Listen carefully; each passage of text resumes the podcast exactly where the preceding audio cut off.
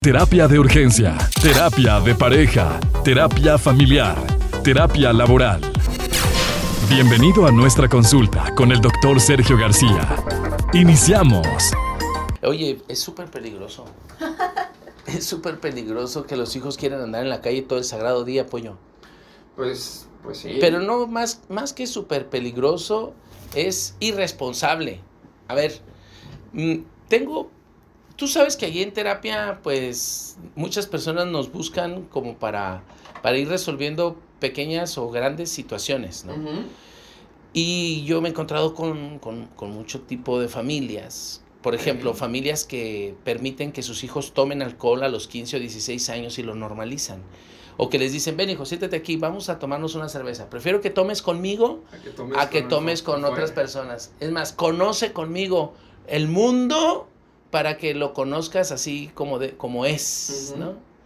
Incluso hay papás que a esas edades se llevaban a sus hijos a los burdeles o a algún lugar para que conozcan también lo que es el amor, ¿no?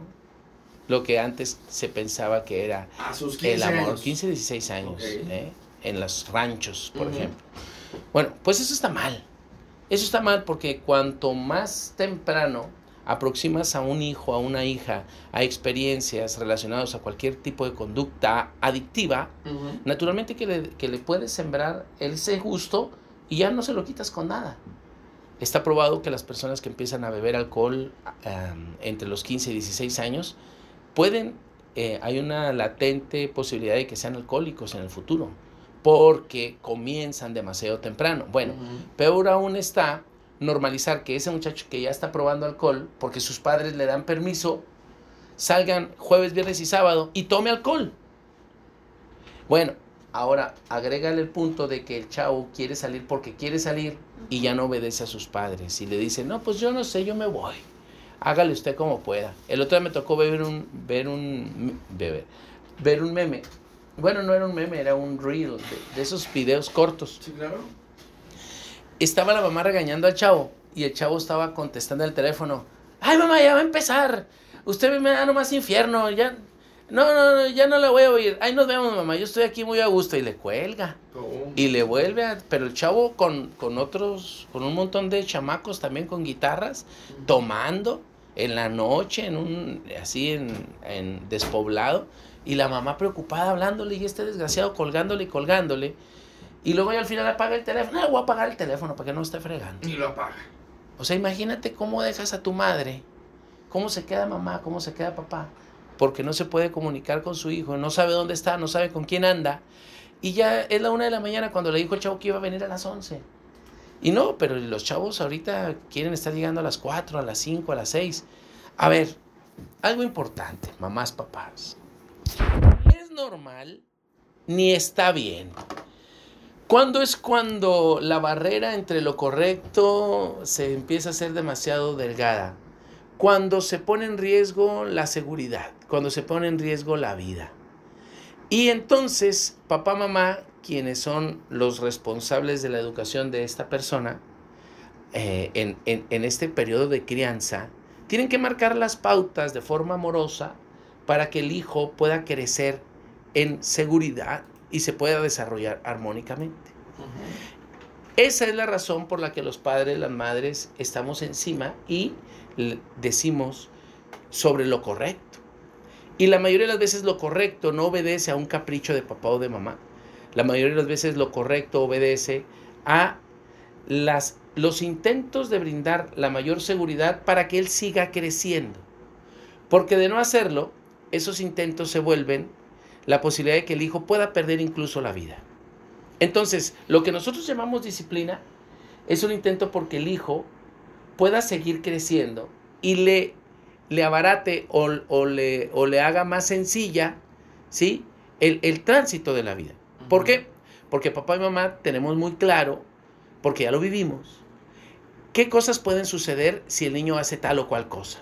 Y, pero como él no lo ve, porque su inmadurez no se lo permite, entonces, por eso es que existen papá y mamá. Y esto me lleva a recordar las, las enseñanzas de San Agustín. Miren, muchachos, les voy a platicar. Esta historia es una historia muy bella. San Agustín, pues fue uno de los principales doctores de la iglesia cristiana. Pero San Agustín le gustaba la calle. Y San Agustín, cuando conoce, cuando conoce a Dios, lo conoce hasta los 33 años. Pero su madre, Mónica, oraba por él, porque San Agustín era un vago, era un chico de la calle.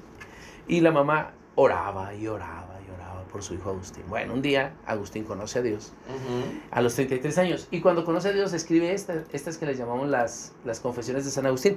Y San Agustín escribe, oh Señor, ¿por qué te conozco tan tarde? Oh Señor, delante de ti me acordé de ese canto.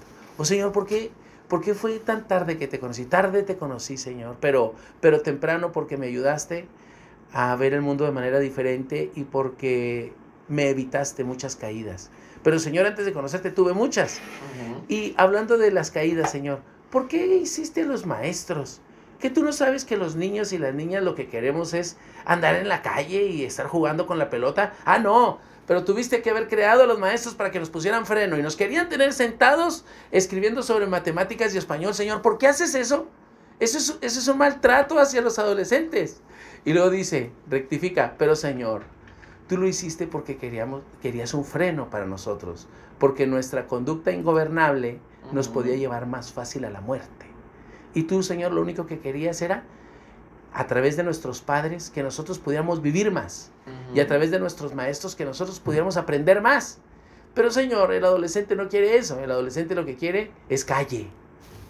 Y es aquí donde entra esa distinción entre la gobernabilidad y entre lo correcto.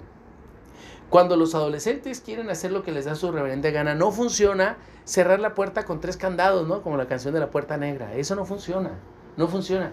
Se requiere, fíjense, escuchen esto, generar en los hijos empatía de tal manera que pueda producir gratitud.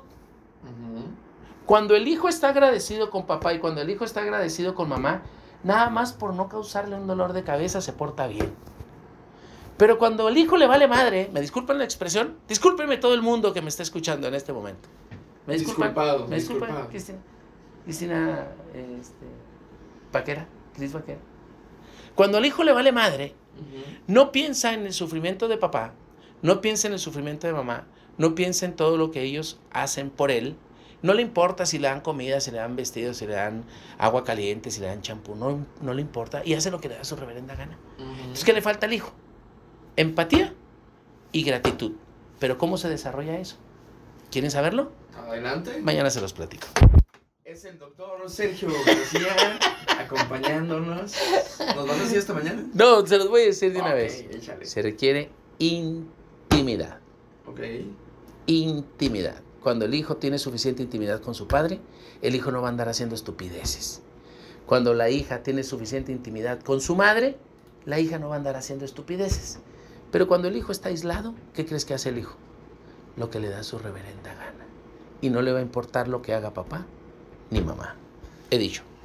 Doctor. Comparte tus comentarios en nuestras redes sociales. Terapia de Urgencia o en Facebook e Instagram. Terapia de Urgencia